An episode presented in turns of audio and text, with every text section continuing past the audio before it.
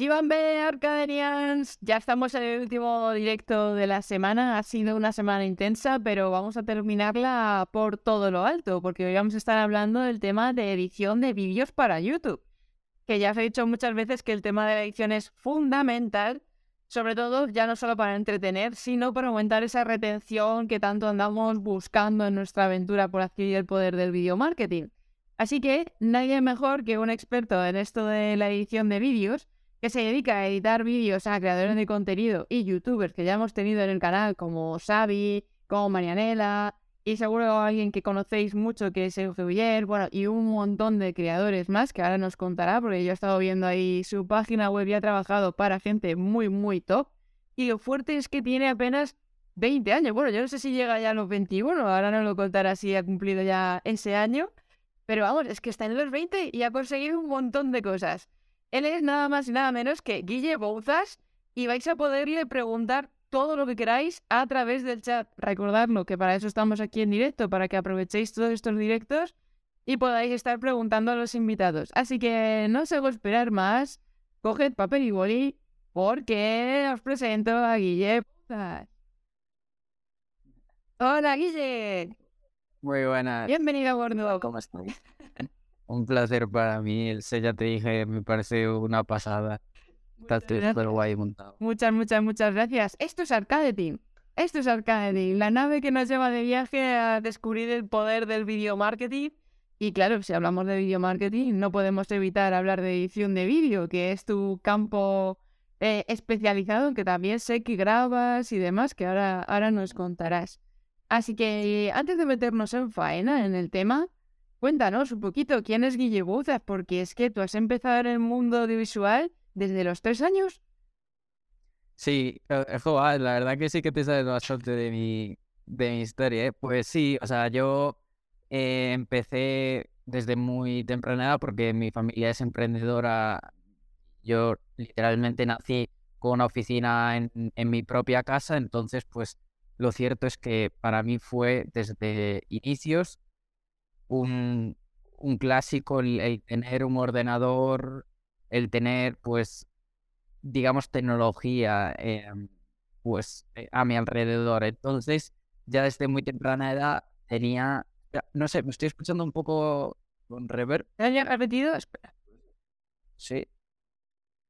A ver, prueba ahora. Ahora, a ver. Vale, ahora parece que mejor. Sí, sí. Ahora creo que mejor, ¿eh?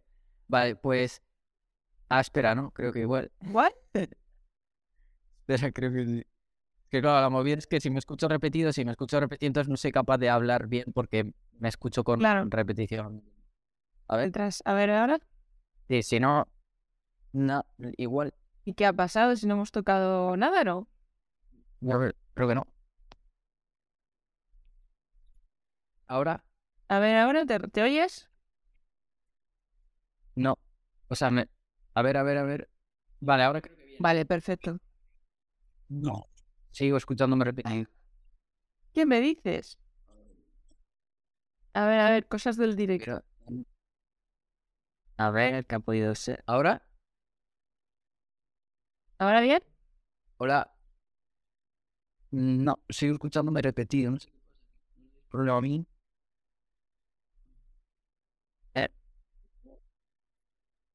¿Prueba ahí?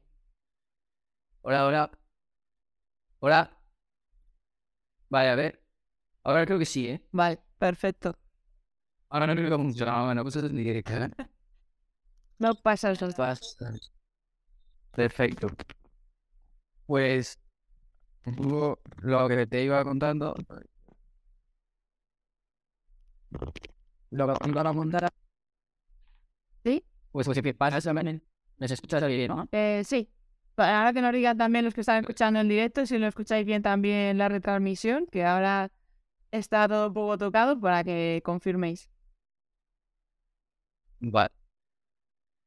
Pues, pues, nada, nada, lo que, lo que me contaba, son, como dijiste, cuando te, cuando te tres años, tres años, literalmente mis padres me regalaron mi propio ordenador, porque ellos pues de, siempre tenían la, la, oficina en casa y pues yo me, me, me habitué a, a checar ahí en sus ordenadores y ¿no?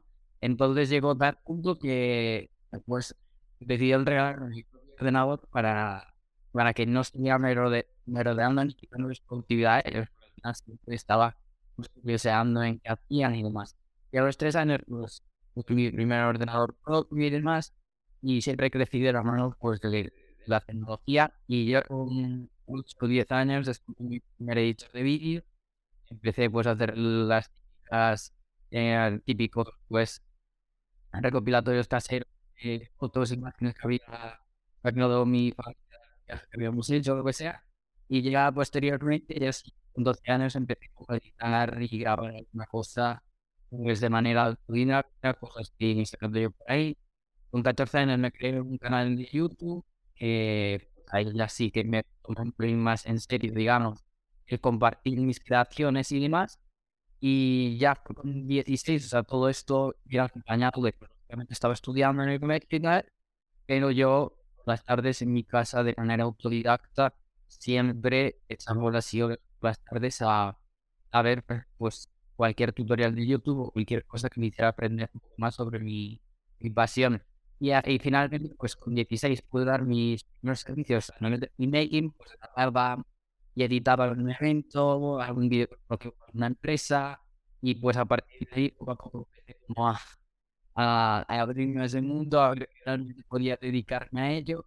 No ganaba mucho, con mis estudios con bachillerato y todo, o sea, que era un poco caos rutina, pero a la vez me sirvió para aprender mucho, para tener errores, para que me la fugaran también bastante, de todo eso sacar aprendizajes buenos para, para mi futuro. Y pues a día de hoy, que como dijiste al principio, ya sí, tengo 21, pero, pero la verdad que, que pues desde ese momento hasta el día de hoy, que desde los 16 son 5 años, pues em, en estos 5 años, digamos que fue cuando más en serio tomar esto. Cuando me puse focus fue cuando cumplí los 18, fue cuando, cuando acabé los estudios y ya me independicé, ya tenía como mi sueldo, permitía vivir bien y tal. Y a partir de ahí, pues que me cuenta de que y todo esto me gustaba mucho, editar y tal, me apasiona, pero eh, el mundo de las redes sociales cada vez jugando más importancia, mucho más después de la pandemia y tal. Entonces ahí fue cuando empecé a, a darme cuenta de, de, la pasión que tenía también por el marketing, todo esto, de pasión por el marketing, por el audiovisual, y a día de hoy pues tengo una agencia especializada en marketing de contenidos. Ya no me dedico tanto a editar como antes, de filmmaker, es como, como empecé, y una agencia pues más de marketing de contenidos y nos la gestión de redes sociales, para crear contenido, estrategias de contenido para sacar el máximo rendimiento de cada marca en, el ámbito digital, en redes, en orgánica, y pues así, eso es el, el inicio, o sea, un poco la, la trayectoria, ¿no? De, de, que me llevó hasta ahora mismo.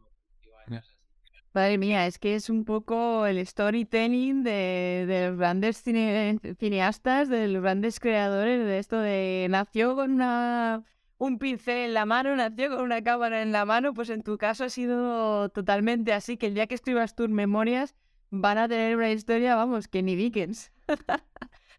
es brutal. Ojalá. ¿Y cómo fue todo ese hecho de empezar a encontrar esos clientes? ¿Te, ¿Te vinieron ya con esos 16 añitos o ya echaste tú ahí un poco de morro y dijiste, oye, que estoy aquí? Sí, pues Ambas, o sea, yo siempre me consideré una persona bastante proactiva y, creo que eso es una de las claves del emprendedor, pero lo que más me impulsa en ese momento a mis primeros clientes pues fue mi propia familia, porque como ya te comenté que son emprendedores, pues al final tienen un entorno también de, ciertos emprendedores que necesitaban de esos vídeos corporativos para sus empresas, o que hacían eventos y grabar esos eventos, una edición uh, del resumen del evento, por ejemplo, y pues entonces a partir de ahí sí fue el que yo tuve esa oportunidad.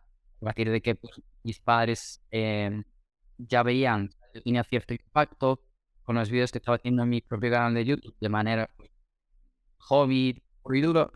Y pues ellos me animaron y me consiguieron mis primeros clientes pues, es su tía, o sea, al final el contacto y el... el working es fundamental. Y entonces, pues, oye, pues mi hijo, y estaba empezando y así pues. Y después, cuando ya me, me eché más al mundo del, de las redes sociales y tal, pues llamando a corta fría de toda la vida tradicional.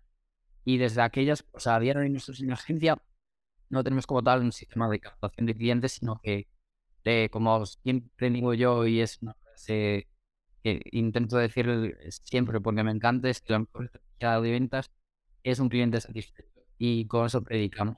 Porque a día de hoy todos nuestros clientes vienen que van en orgánico, predicando también todo el negocio, contenido orgánico y lo van a salir los servicios y recomendados por nuestros propios clientes actuales y así pues una bola de nieve que, va, que va cogiendo. O sea, eso al final es fundamental. boca a boca es, vamos, es el mejor ejemplo de que estás haciendo el trabajo correctamente.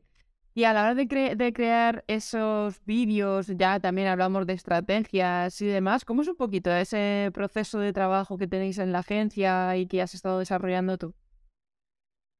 Pues mm, la verdad, o sea, nosotros el proceso es cuando nos llega un cliente, posible cliente más bien, pues lo que siempre hacemos es eh, primero una, una llamada pues para el contacto, para, para poquito lo que yo le llamo la llamada información, que es ver realmente pues, la necesidad pura y dura del cliente, una llamada donde realmente escuchas por qué el cliente está viniendo a ti eh, interesado en tus servicios, si realmente encaja con el estilo de la agencia, si realmente es el servicio adecuado incluso que se ofrece si necesita.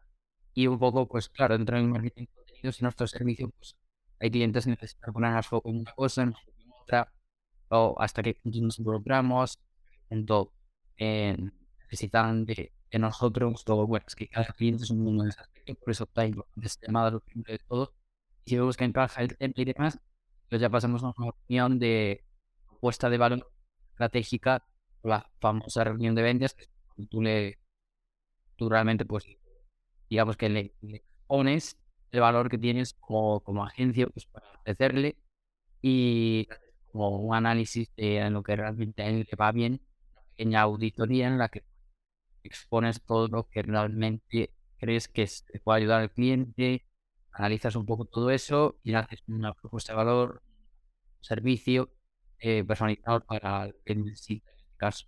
A de ahí, pues si genial, empezáis, no hay una plataforma, está todo centralizado. El cliente puede personalizamos, calendario de contenidos, los reportes de, de los resultados mes a mes, todo lo tenemos utilizado. He trabajado sobre todo mucho en esa parte de esos procesos, que al final una frase es que cuanto mejor sean tus procesos y más, más lo tengas, hace ser más profesional, más óptimo, más. Y pues eso, literal también dar y pues, tener mejores resultados tanto a nivel interno como a vez cliente. Totalmente. Al final yo creo que también es algo que tienen que tener en cuenta los propios creadores de contenido que están aquí escuchándote atentos eh, para la hora de crear sus contenidos para YouTube o para las redes sociales que escojan. Aquí intentamos centrarnos un poco más en YouTube.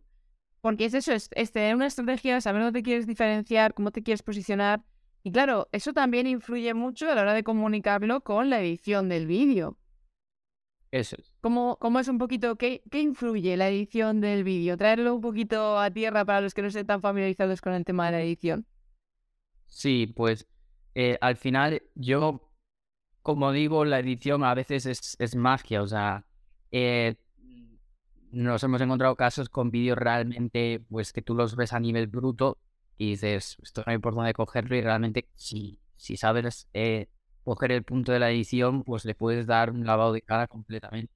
Obviamente, y a día de hoy, pues con la, pues, con la poca atención que somos capaces de conseguir, es decir, eh, los con todo TikTok y todo eso, la retención de la atención más bien, o sea, que, nos miren y nos atiendan es complicado.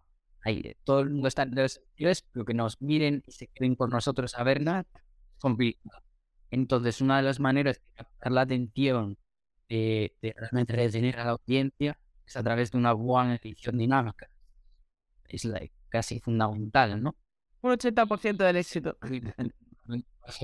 ya ves, con, con, con ese pedazo de set, pues, todo súper bien montado y esto obviamente pues ayuda a ser diferente y llamar la atención. Un problema con la temática toda, pues parece estupendo, ¿sabes? O sea, está, muy bien. Es un poco ansia de, de un contexto y un entorno a un propio vídeo o a un propio mensaje. La edición forma parte del mensaje sin duda. Cuanto mejor edites, más sepas transmitir a través de la edición el propio mensaje, pues obviamente el impacto es mayor de hecho, es una de las partes que más me gusta de todo esto del mundo visual, porque además es una sensación de tener el bruto y poder manipularlo a tu antojo y que según donde coloques cada tipo de plano o cada circunstancia o cada expresión de la persona, tal, cambia por completo el mensaje que está transmitiendo. O sea, es que es, es pura magia, incluso jugar con las emociones a la hora de meterle la música, esto de los soniditos que están tan típicos de tema TikTok y YouTube.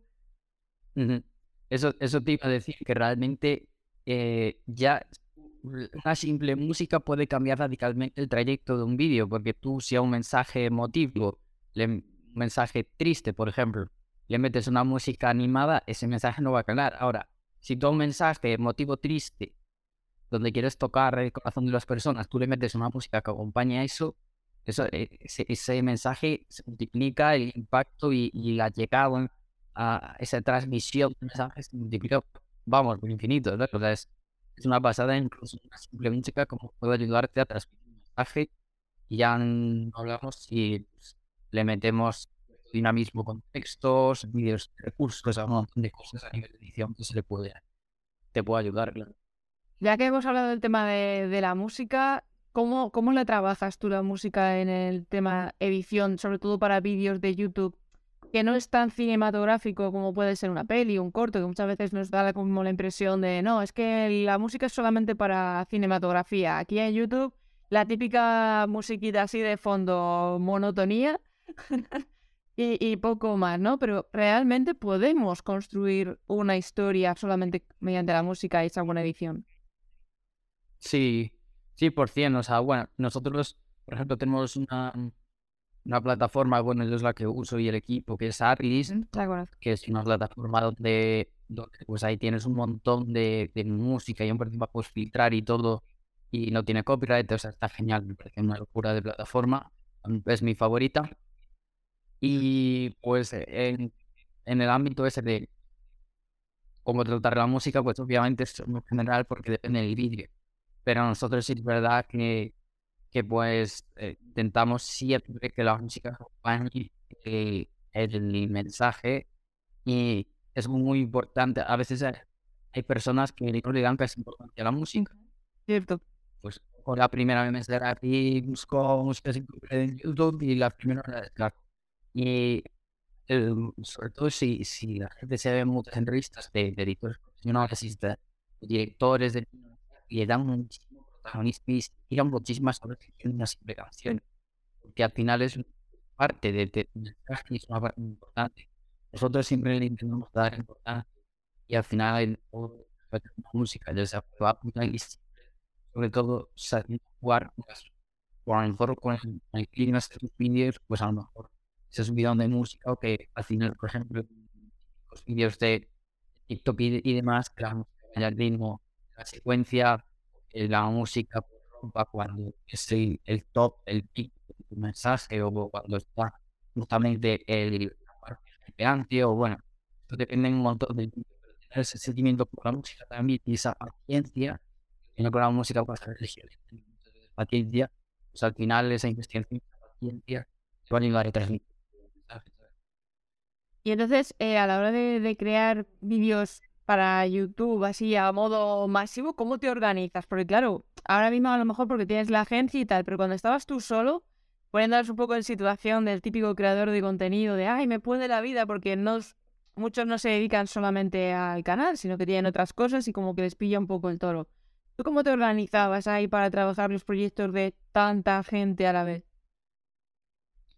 Pues yo básicamente, eh, cuando, o sea, cuando empecé eh, eh, para mí al principio era un caos porque yo lo compaginaba con los estudios. O sea, imagínate, yo a veces editaba de madrugada porque tenía que ir a clase, estudiar, tal. y eso era un caos cuando empezaba. Ahora, pues sí es verdad que realmente no estamos enfocados en, en vídeos de YouTube como tal. o sea, sí hay clientes que, los, que tenemos vídeos de YouTube, pero ahora nos estamos centrando también en formatos de vídeos. Pues mucho más trabajo todavía.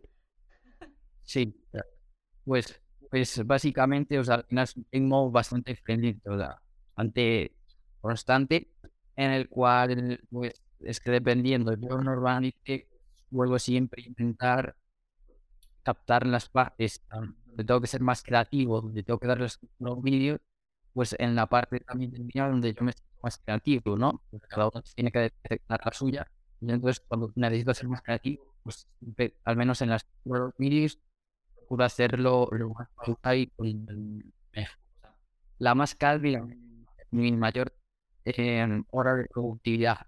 Y pues al final ahora estoy compaginando, por ejemplo, en la parte más del líder de la gente, la supervisión ya por los clientes y demás, con también dar servicio de edición para, por ejemplo, Coller, que es nuestro más grande, con un canal que editamos de, mm, vamos a llegar ahora a 2 millones de suscriptores. Es muy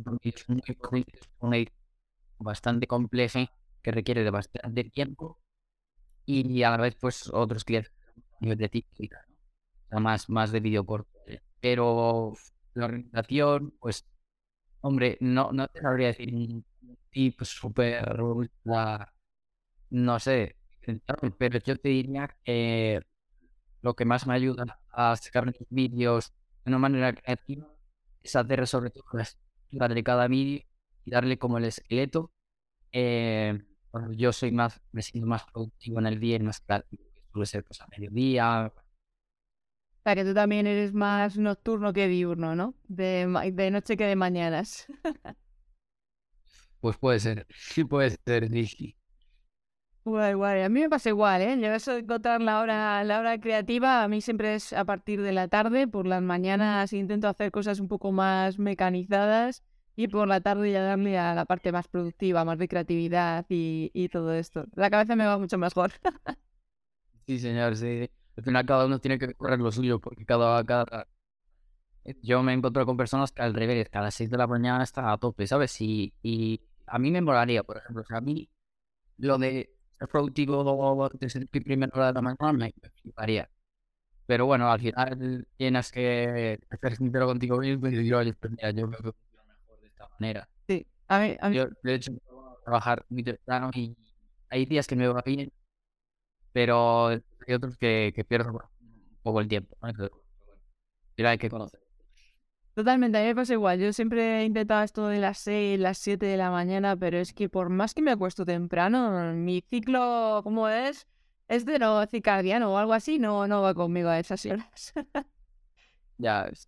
Y volviendo un poquito al tema de, de edición, ¿Qué consejos les podrías dar para aumentar la retención? Ya hemos estado hablando sobre todo para capturar, sobre todo al inicio y para que la gente se quede a ver nuestro vídeo, pero claro, hablando un poco más de vídeos largos, de YouTube y tal, ¿cómo podríamos aumentar esa retención sabiendo precisamente que la gente pues está muy acostumbrada a contenidos muy cortos? ¿Cada cuánto tiempo? A lo mejor hay que estar haciendo roturas de patrón. Si tienen muy en cuenta esas roturas de patrón, más o menos en ese sentido. Sí, pues eh, para mí lo más importante es, en cuanto a YouTube, ya lo primero, o sea, fíjate que antes que el propio vídeo, eh, lo más importante es la miniatura y el título, porque al final el usuario, el clic lo va, lo va a hacer por la miniatura y el vídeo. O sea, perdón, por la miniatura y el título. Entonces, realmente, por muy como sea tu primer segundo de vídeo, si la miniatura es horrorosa, pues tendrás mucho menos porcentaje de, conversión a clic no llamará tanto la atención y por lo tanto no retendrás audiencia ni el primer segundo.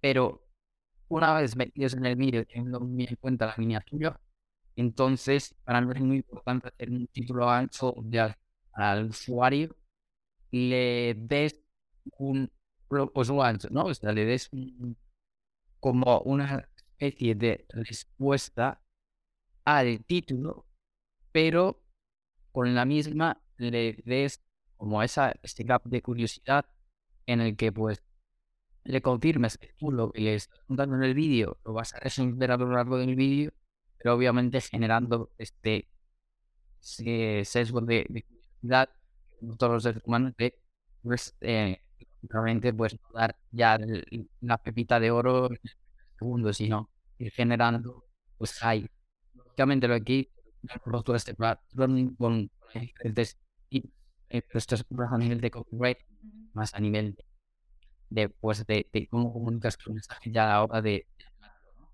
Pero cada cierto tiempo hacer una, un párrafo a lo mejor con la audiencia en el que pues resumas un poco o, o crees otra pregunta nueva o vayas respondiendo preguntando. Al final es como dando esa pues es, es em, dopamina, Sí, puede ser. como de, de que, de que el usuario está encontrando lo que realmente viene a buscar, pero a la vez le estás generando nuevas dudas, nuevas preguntas que quiere resolver, ¿no?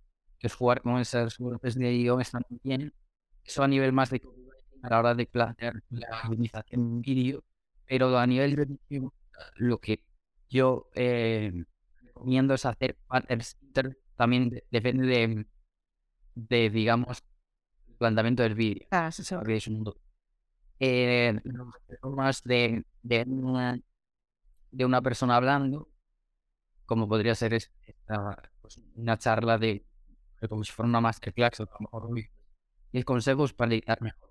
Pues ahí a lo mejor en cada consejo hacer un pattern inter hasta 30 segundos, un minuto, un pattern inter que es como eh, subir la música durante unos 3 segundos con un video de recurso. O sea, algo que al final eh, capte la atención, porque muchas veces se pueden escribir consejos para no sé qué, te en el YouTube tal, y de repente ya te está mirando el móvil, o de repente es ahí algo gana, eh, te distraes, ¿no? Cuando ese patrón, pero tú la música, o sea, es como que Klops estuvo y, y al final es una, un llamado a la atención y cuando hay esa, esa- rompes el patrón, interrumpes el mensaje y hay un golpe mediador ahí, la audiencia dice, bueno, ¿qué aquí? no? Entonces, pues es muy interesante ese tipo de técnicas. Hay habría muchas más, pero esa a mí. Sí, pero esas son las, las más fundamentales de, de entre todas las que podamos estar hablando. Mira, pregunta por aquí, ¿qué transiciones les recomiendas usar en un vídeo para YouTube o Reels y dónde podrían descargarlas? En caso de... Ok. Estaba poniendo a cargar el portátil y como se va a quedar sin batería y nos quedamos la Perfecto. Pues básicamente, en cuanto a transiciones, pues muchas veces las más, las más sencillas, o sea, la, la transición barrido hacia la derecha, eh, los slides que todos vemos están de moda, a mí me gustan mucho. Eh, ¿Dónde descargarlos? Eh, yo te diría muchas veces eh, Relevance, que es de pagos, una plataforma de pagos donde hay un montón de plantillas presets puedes encontrar de todo. Eh, y a nivel gratuito, tú si buscas eh, pues las 10 mejores para Premiere. Siempre hay un vídeo en YouTube que te explica tal y te un de descargar a micro. Al final es investigar. A nada que busques eh, pues transiciones grid, por ejemplo, las transiciones grids que eh, eh, en su momento estuvieron y gustan bastante y tal, pues transiciones grids, pones top 10 transiciones grids, es descarga gratuita en YouTube o en el móvil y ya seguro te que lo puedes descargar y lo integras después a Premiere. La verdad que en ese aspecto muchas veces eh, es maravilloso eh, eh, Te facilita mucho la vida. gratuitos de, de flipar y sobre todo tienes tutoriales para que ellos mismos te enseñan a implementar las transiciones, integrarlas, importarlas, imprimir. Sí, de hecho, luego si queréis por Discord, yo os paso el enlace que suelo utilizar yo para descargarme algunas cositas de estas, sobre todo para tema Adobe, de Premiere, After y tal. Ya muchas las tienen de gratis y otras, no me acuerdo, es que no me acuerdo ahora mismo cómo se llamaba la, la página web en cuestión, pero es eso, lo típico, ¿no? Que te sueltan algunos ganchitos de esto es gratis, ah, pero que esta mola más, pero es que esta ya es de pago, o sea, como una especie de Canva. Ah, Entonces, bueno, sí, para eso viene muy bien, porque me he acordado porque lo del glitch, yo tuve mi época también aquí en YouTube de de repente dar la presentación y hacer el glitch de hola, ya estamos aquí, tal, tal, tal. y, y es verdad que es que lo usé bastante. Em, Sí. sí. Dime, dime, dime, que te he cortado. No, te decía, es que se, se me ha- ah, esta es una plataforma, una aplicación que usamos mucho ahora para sobre todo la gente que nos está escuchando, que a lo mejor Premiere no lo controle tanto, se llama CapCut o CapCut y es una plataforma que ya tiene con transiciones gratuitas, o sea, es una, es una app gratuita que se me vino ahora porque decías que tiene pago, ahora está implementando mis cosas de pago, pero tiene un montón de transiciones gratuitas, es, es lo que yo le llamo, es, es, se asimila mucho a Funcionalidades de Premiere, o sea, puedes sacar un- una calidad de vídeo con, con esa app desde tu móvil y la verdad que tiene un montón de transiciones también, por ejemplo, gratuitas muy interesantes. De hecho, yo también la utilizo un montón, sobre todo por lo que tú dices, porque te facilita la vida, porque tiene la mitad de las cosas hechas. Y muchas veces edito en Premiere y luego me lo paso al móvil y termino de rematarle con CapCut pues, para hacerle los titulares así un poquito más animados, sin no tener que estar luego con el after y tal. Y las subtitulaciones es maravilloso, porque yo todavía tengo el Premiere 2017, ¿sabes? No lo tengo ni actualizado ni nada, ahí me quedé.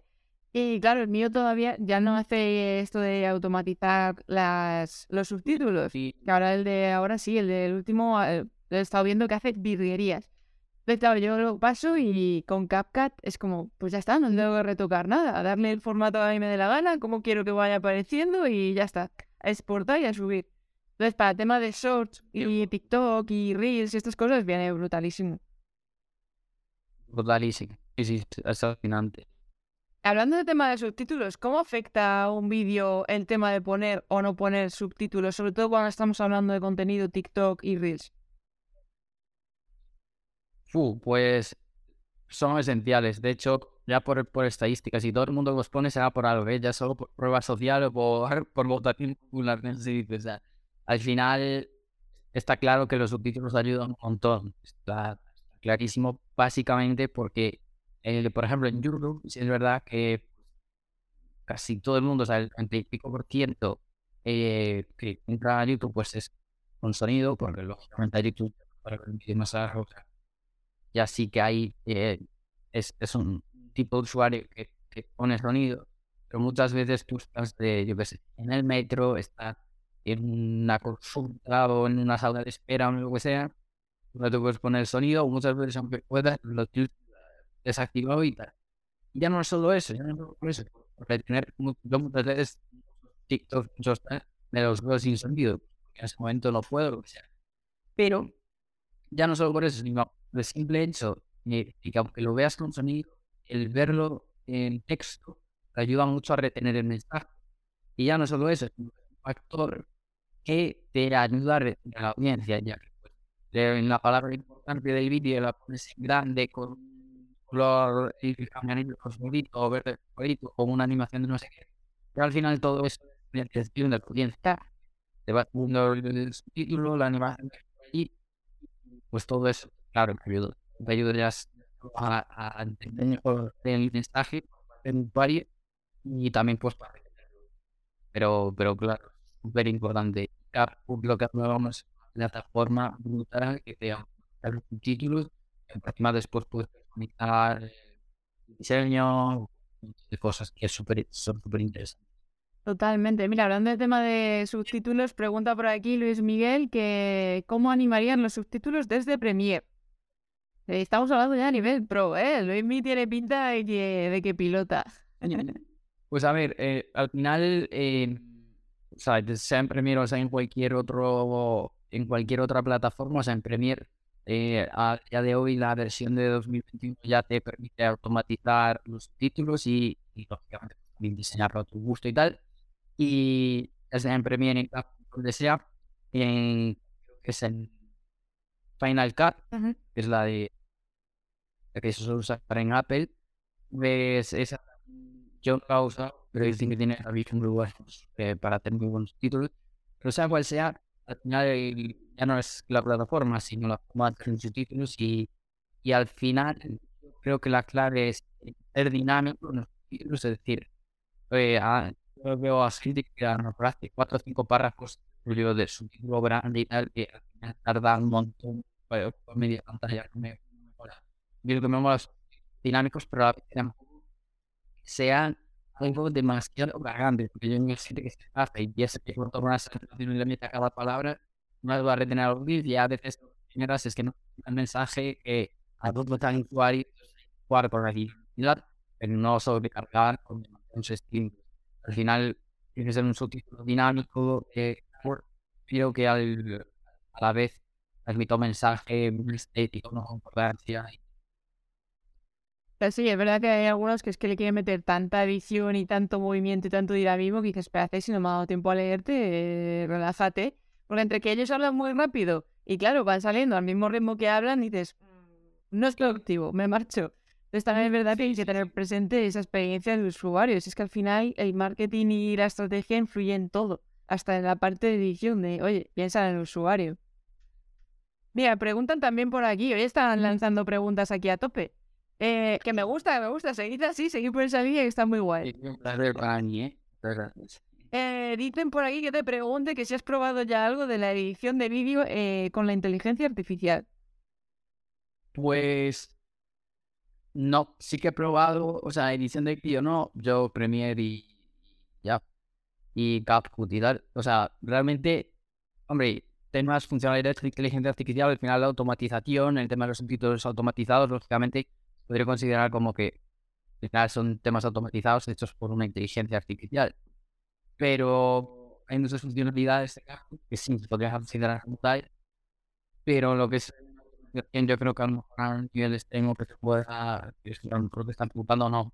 Yo realmente lo que utilizar, por ejemplo, el chat GPT, que ahora está en tendencia, que puede ayudar, por ejemplo, a nivel de YouTube, a hacer buenos para, para el YouTube o a dar ideas de contenido o a, pues eso, a dar buenos titulares para tus vídeos, un montón de cosas. Entonces, por ejemplo, GPT que son más de guiones, eso sí que luego lo he muy interesante. Pero la verdad que por ahora a nivel de edición. Se vienen cositas muy guays para este tipo de, de cosas, sabiéndolo utilizar para creación de contenido, tanto para tema de edición como guiones, ideas sea, yo he visto algunos vídeos en YouTube explicando cómo han sincronizado cosas de lo que te da ChatGPT con lo que te da Dalí, con lo que te da la aplicación del no sé cuántos, tal, tal, que es que te genera unos videazos, no ya por el hecho de que estén editados, sino por el hecho del contenido que te pueden aportar y las ideas brutales para, para romper ahí un poquito lo que estábamos diciendo, el diferenciarnos, el llamar más la atención y demás. Y bien jugado, creo que que nos va a poner las cosas bastante, bastante divertidas. Va a haber aquí movida. 100%.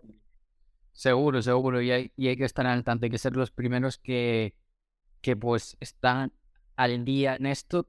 Y hay que ser también, pues, digamos que em, con, con, la proactividad y la intención de aprender sobre eso. Porque al final hay, hay ciertas personas que se, que se bueno, son, digamos, como que eh, rehaces hacia, hacia esto. O sea, no, no les intentan omitir el tema y al final, que tú lo omitas, si no te... Si no te unes a él... Pero la hora no, que tú lo omitas, la hora no, no, no va a dejar de ¿sabes? No va a eliminar. Al final esto es una tendencia que, que está avanzando y si tenemos dos opciones, primero, aceptarlo al barco, y al final en el barco ya está en otro puerto. Ya se llega tarde. Esto es como cuando empezó Internet y la gente, muchos decían, no, es que hay que empezar ahí a crear contenido. Ah, eso no es para mí, eso no es para mí. Y ahora muchos nos estamos arrepintiendo. Así que hay que coger el barco rápido. Y volviendo un poquito al mundo de la, de la edición, ¿Qué nos dirías de consejos a la hora de editar los finales de nuestros vídeos para que la gente, pues eso, no detecte tanto, oye, que se está acabando el vídeo y me voy, y podamos hacer bien esas llamadas a la acción? Cuando tú también tienes un poco de control a la hora de cuándo va a meter el creador de contenido esa llamada de acción del suscríbete o compra el curso o apúntate aquí. Siempre, siempre yo considero que lo más óptimo es meterlo en, justo antes de la conclusión. Lógica, es que esto es muy, mucho, depende, ¿no? Porque, claro, es dependiendo de- del estilo del vídeo. Claro. Lógicamente, depende de, de cómo sea el vídeo, de cómo esté planeado, o cuál sea la temática, cuál sea pues, con la estructura, pues va a ser una manera ya más hacerlo. Pero yo consideraría, en general, es que de último no lo puedes dejar porque la ya te escuchan, oye, y si quieres saber, ya, ya, ya, ahora me va a vender. Y al final, ya, ya es inconsciente lo cómo lo hacen los ¿no? Y yo, pues, yo creo que es algo de-.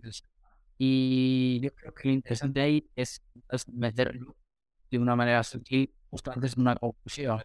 Oye, pues, ¿sabías que esto te interesa? Tal? Y ahora, entonces, vamos a crear el vídeo. O sea, es que explicar bien Sí, sí. cuando me llegas como al clímax del vídeo, que es el- donde ya sueltas todo, siempre haber una parte más de resumen final o.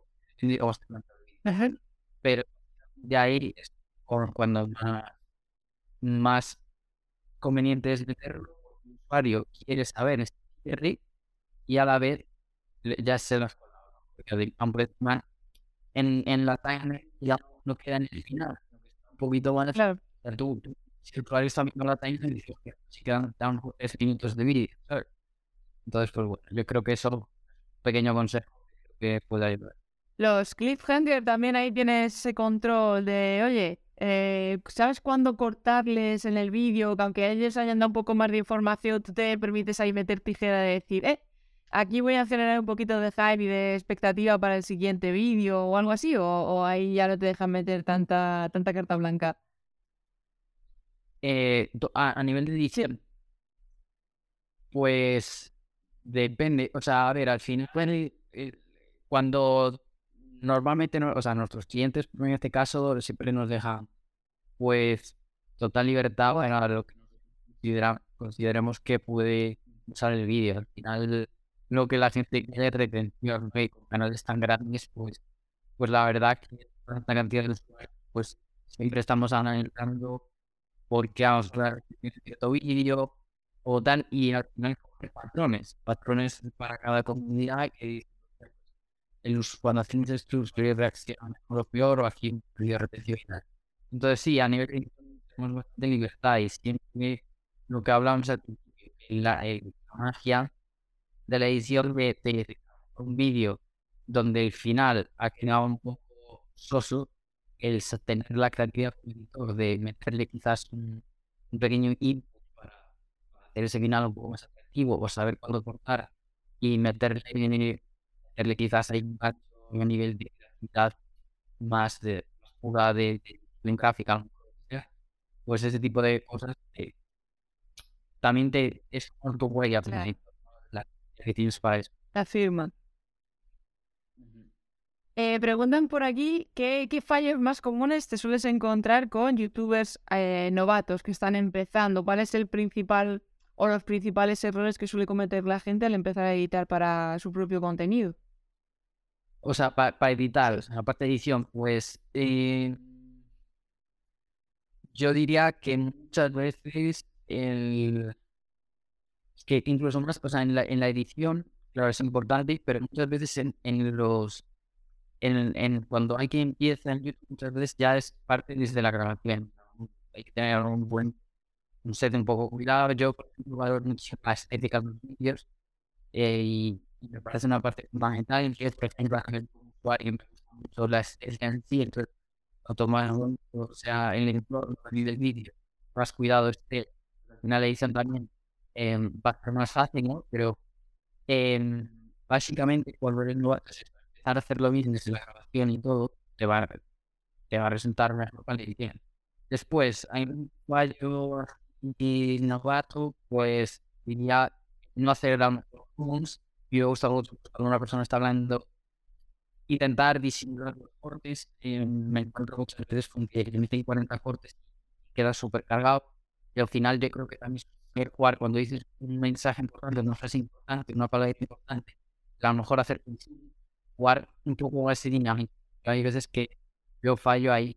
Y después, a lo mejor el, el no encontrar la música adecuada, lo que hablábamos antes, importante. El, algún fallo típico es el de intentar mm, a veces meter animaciones por meter. Eh, fíjate, hay es súper expresoso y otras que se están incómodo. Eso es un error típico, ¿no? Y hay que aprender que en el mundo de creatividad, pues, menos es más. Por pensar que, bueno, de hecho, yo tengo mentorías una única que yo hago una eh, que quieren este mundo de social media management y el, el error que es que cuando hay esto y que siempre recalco no lo es una tendencia que a mí me ha pasado al, mejor eh, gráfico que les ha pasado al principio y es que pensamos que cuantas más elementos o más animaciones o que sea limitado, pues más pro va a preferir. A veces es contraproducente meter demasiado, demasiado elemento.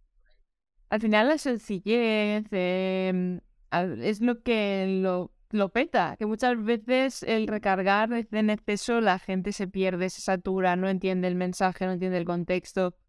Y lo que van buscando es que el contenido sea de valor ¿no? Que haya como esa pequeña transformación desde el principio del vídeo hasta el final del vídeo de, oye, mira, he entrado con esta duda y me la han resuelto. Por ejemplo, eso podría ser una transformación. Y si en el camino encima le entretienes con una buena edición, eso también es importante, que estos, estos vídeos que se convierten en modo masterclass, que se ponen delante de la cámara y no hay nada más hasta que terminan de decirte todo el contenido, por muy interesante que sea, por mucho valor que puedas aportar, es que estamos en una sociedad que es que queremos, queremos cañita.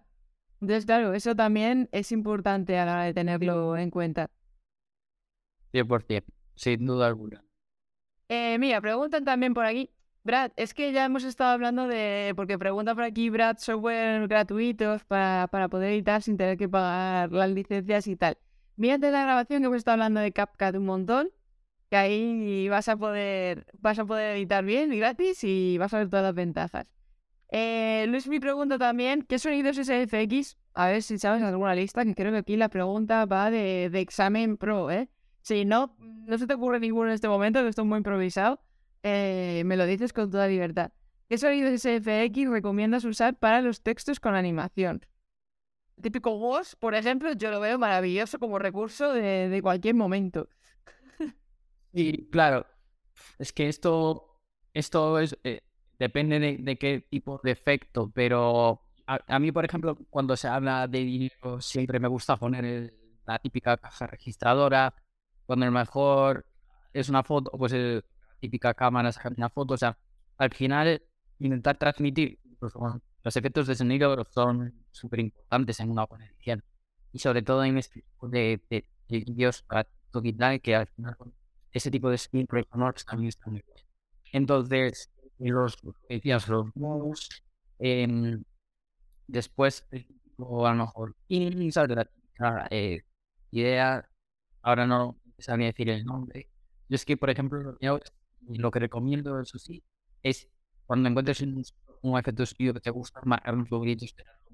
Yo de hecho tengo una carpeta que es los típicos sonidos y son mis favoritos y son los efectos de sonido que siempre uso, que más uso y más me caracteriza. Entonces sí, los walls y después ese, ese tipo de efectos, pues de, de ¿cómo, se le llama eso? Bueno, que de, también.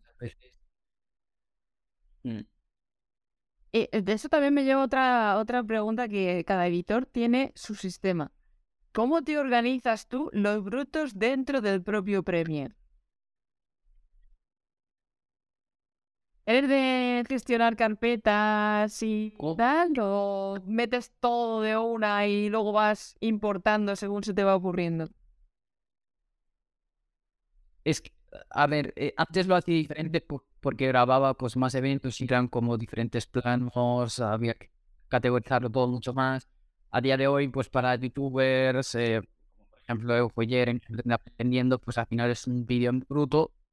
A lo mejor te daba un vídeo a lo mejor que te dura media hora, tú tienes después que recortarlo. Entonces, realmente, hay uno que sabría decir, porque el estilo de ediciones que hago yo no, no es eh, algo que me requiera de tener que hacer una Lo que sí Eh, yo, de todos modos, tengo que decir que no soy un gran ejemplo para esto. Eh, Cada maestrillo tiene su limbrillo, no... yo me entiendo.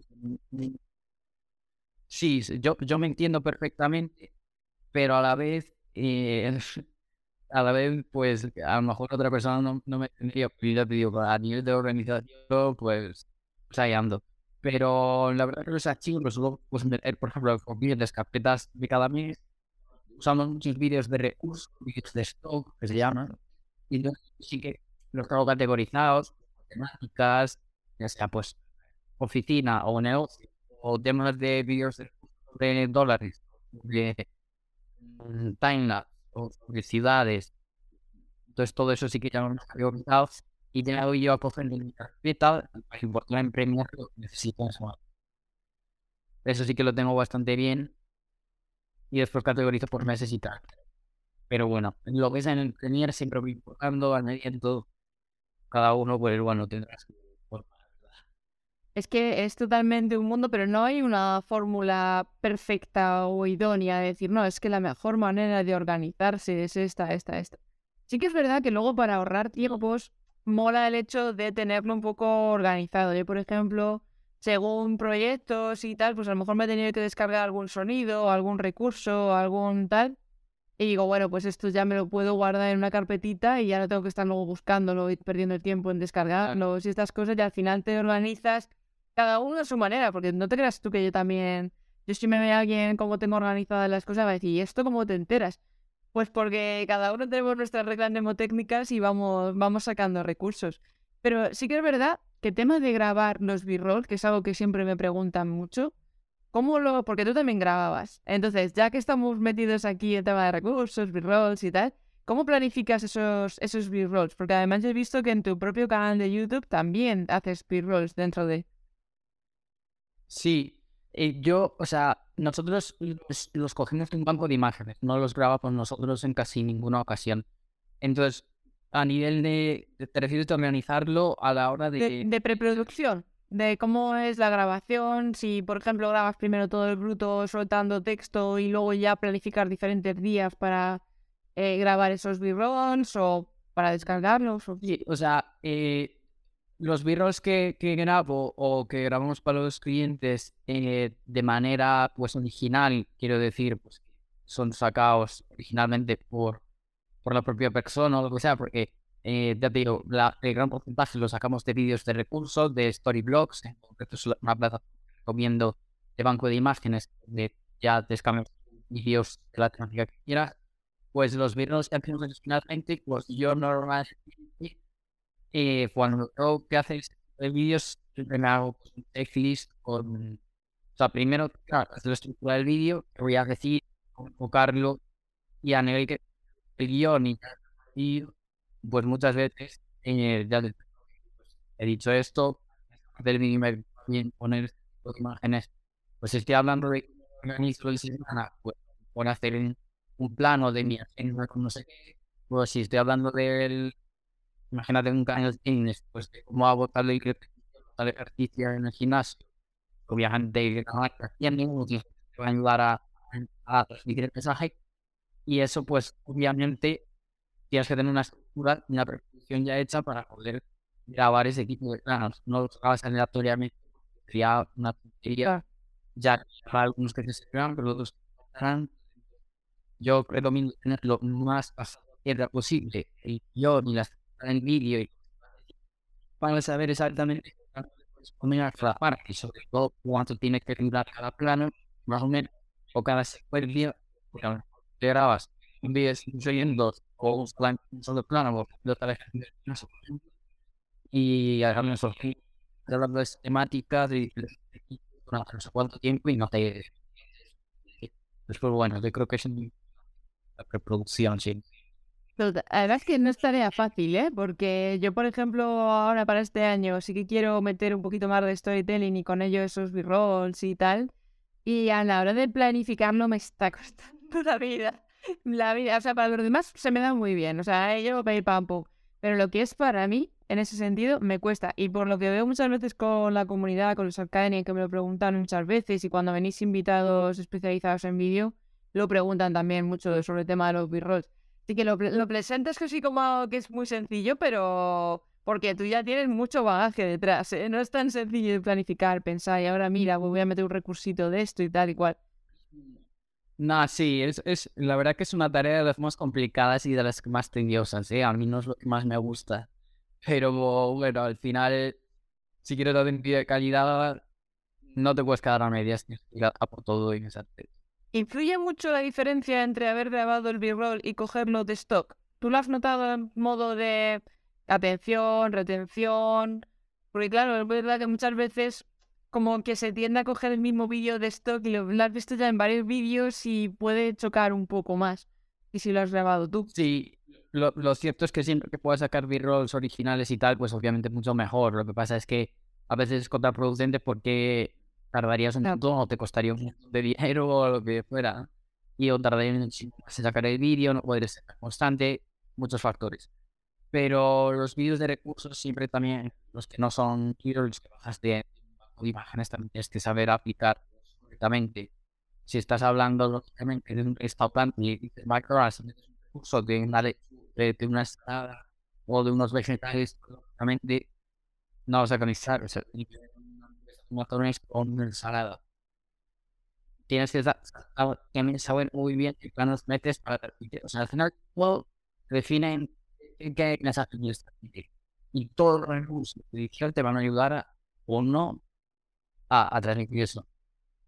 Entonces, eh, claro, los vídeos de recursos a nivel de imágenes no son tan, tan potentes, no conectan tanto, porque no es la propia persona. Si si tú al final estás hablando de, de, yo qué sé, San Francisco, metes un, un vídeo de recursos de la mayoría de San Francisco, de un banco de imágenes, pues eso más o menos va a dar igual, que más da, no, es una persona, no es un ciudad, no, no hay, no tiene importancia. Ahora, si estás hablando de como pasos para hacer una crítica en error, por ejemplo, y pues en vez de salir tú, salir una persona cualquiera, son, al final eso no queda tan, bueno.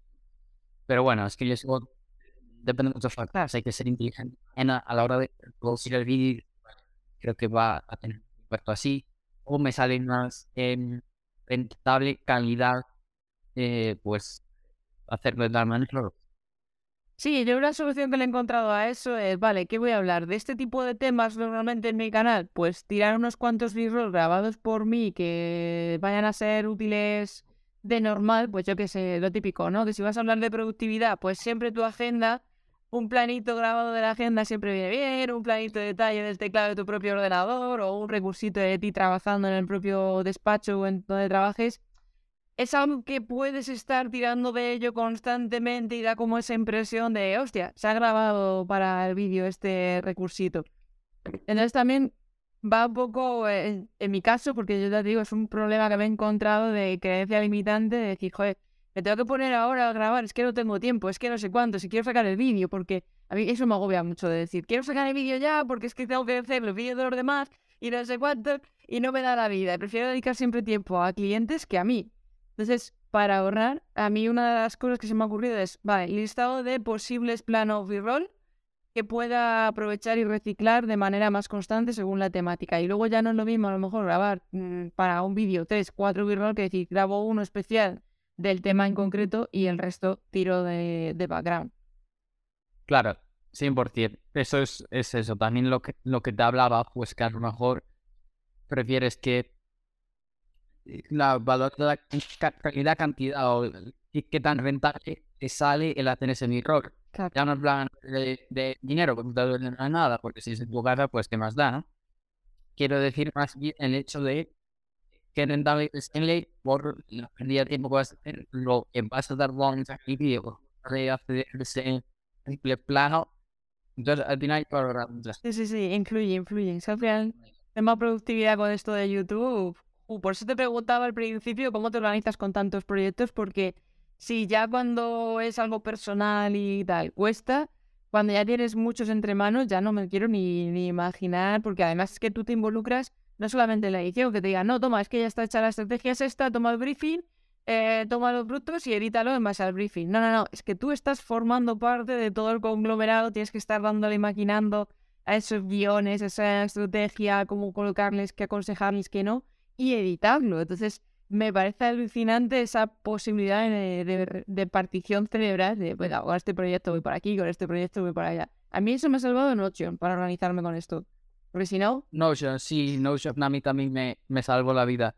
Pero, pero a ver, lo cierto, claro, yo, yo no estoy solo en los proyectos. Al final, ya pues, claro, siempre tienes a un especialista. Sí, es verdad que yo la parte, pues como te decía, de, de líder en la que superviso un poco todo pero yo obviamente mi tiempo es limitado y tal, y, y, sí que le pongo mucho, mucha atención a nuestros clientes, pero a la vez, no, lógicamente no estoy yo siempre pensando en, en el copy completo, pues, al final tenemos más gente en mi entorno del equipo que ayuda impulsa esto.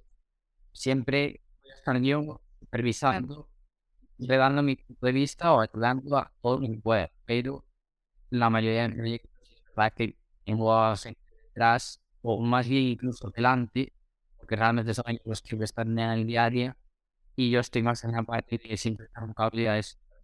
Pero después sí, como dices, sí, sobre todo al principio cuando empecé, sí que yo hacía un poco el de esto me bate un poquito de todo final, pero también a veces lo, lo más también saber delegar a un especialista que haga buenos guiones, especialista que haga nuevas de contenidos, dice las tendencias, después gente buena que te edite, crear a veces el porque claro, tendrás foco, no podrás ser productivo o no podrás embarcarte en tantos... Es que, es que no es fácil.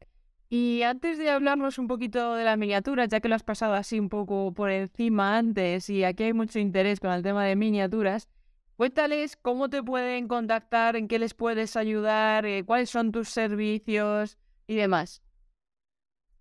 Pues básicamente, o sea, a ver, nosotros tenemos la agencia, la agencia de, marketing de contenidos, donde pues se podría decir que el, servicio de social media management, todo lo que tiene que ver con redes sociales, nosotros lo trabajamos, planteando buenas estrategias de contenidos, contenidos que realmente funcionen para X marca, X proyecto, y eso todo, todo muy personalizado, una estrategia muy personalizada que tanto analizando el mercado, analizando la, la competencia de, de, que envuelve la marca, pues puede ser lo más rentable, lo más útil, lo más óptimo posible. Y básicamente, bueno, nosotros en el marketing de contenidos, pues todo el equipo, la parte orgánica de redes sociales y demás, mm, de 0 a 100, desde hacer las estrategias hasta implementar estos contenidos. Y pues por otro es una parte de agencia donde damos servicios a marcas para ayudar a sus redes sociales, ellos supervisaron esto, un equipo detrás en el día a día.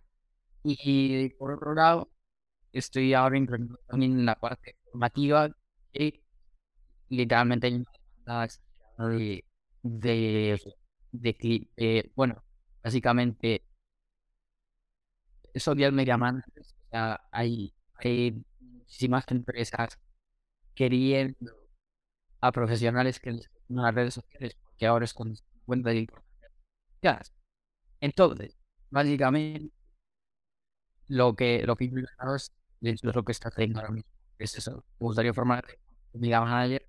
Lo que tengo son mentorías uno a uno, en las que formo en ocho semanas a, a personas para que puedan llegar a vivir el titular es ese y es totalmente que es todo lo que se necesita para triunfar como media manager.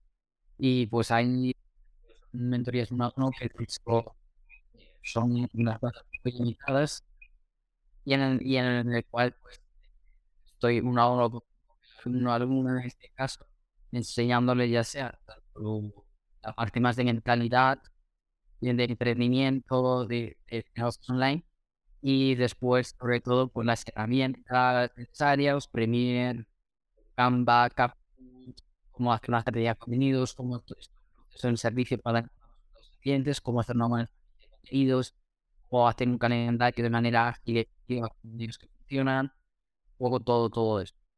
Entonces, pues en ese aspecto, sí que sí que trabajamos en las mentorías en todo eso de una persona que realmente llegar a ser social media manager, pues pues, de cero a 100, una persona que realmente guste las redes sociales y quiera vivir de ellas, pues, en ese aspecto intentamos salir ahí. Brutal. Pregunta por aquí Luismi que si tienes alguna forma, eh, tienes formación en algún programa de edición de vídeos. Aparte de lo que son las mentorías para eh, lo que estás comentando, si tienes alguna que sea específica de, edición de vídeo. Pues, eh, o sea, en, las mentorías Fórmula 1, realmente un pilar fundamental que se toca, pues ese es el de, el de edición de vídeos, es una de las herramientas que se enseña, Premiere, CapCut, porque obviamente dentro de, del Social Media Manager entra la parte de edición de vídeos. Ahora, una formación específica, única, sobre Premiere o sea, de programa concreto de edición de vídeos, sobre eso, pues a día de hoy no, no lo tengo. Es verdad que también hago auditorías por encargo, digamos, pues, básicamente a lo mejor una empresa, o así, y era una formación de dos, tres horas, de de masterclass personalizada, pues, yo me encontré esto, pues tiene un presupuesto y yo me encargo una presentación, lo que se llama una auditoría, pues, para enseñar una personalizada esa, esa marca, ese freelance o persona que esté interesada en mi familia en concreta, que yo a lo mejor desde mi conocimiento puedo darle a pues ya sabéis, eh, contactarle directamente desde su web o desde el perfil, cualquiera de ellos, eh, porque tienes en Instagram y en TikTok, ¿no? En, en Twitter no te he encontrado, porque por más que te, etiquetaba, no he visto mucha reacción. Igual, por Twitter lo tiene abandonado. no, Twitter 100% abandonado. Yo estoy en Instagram, en TikTok, aunque realmente quien me quiera contactar y tal, que me, que me tire un mensaje directo ya de ya, porque yo ahí sí que soy bastante más ágil contestando y, y pues encantado de, de, de, con quien así lo, desea. O sea que. Por aquí hay mucho interesado ya para contactarte, así que guay, guay. Bueno, pues para terminar, así para redondear, eh, cuéntanos algún tip así que tengas tú en cuenta a la hora de crear las miniaturas. Pues em, lo de menos es más, me parece muy importante. El, el, hay veces que tengo que llamar la atención. Bueno, cuantos más elementos ponga, más, más va a quedar flipada la gente, ¿no? A veces eh, simplemente con una buena...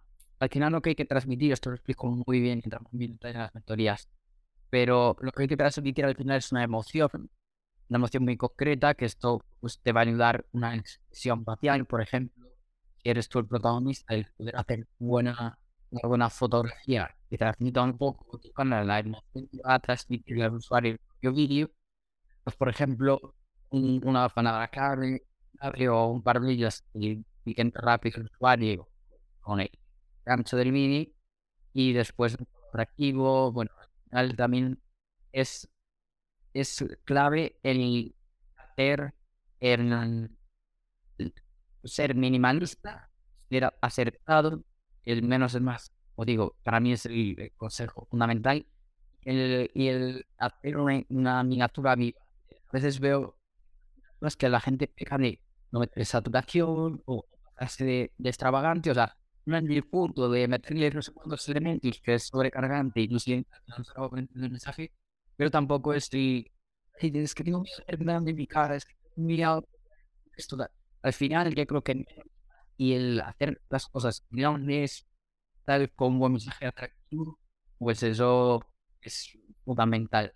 Y hace dar mucha importancia eso, no en una miniatura rápida y rápida, como esto lo último que es algo cuatro como ahí tal, no, sino yo incluso muchas veces y muchas veces con nuestros clientes partimos para hacer un vídeo de YouTube es la miniatura, es, es la miniatura.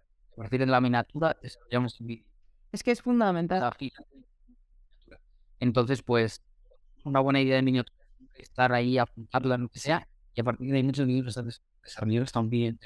Entonces, pues, pues ya ves lo importante las mentorías sí es verdad que hay que pues, es importante que para este tipo de actividades prácticas, una semana entera en la que se habla de pero bueno, podría un montón de cosas. Yo creo que para asumir lo de menos es más es uno de los principales consejos.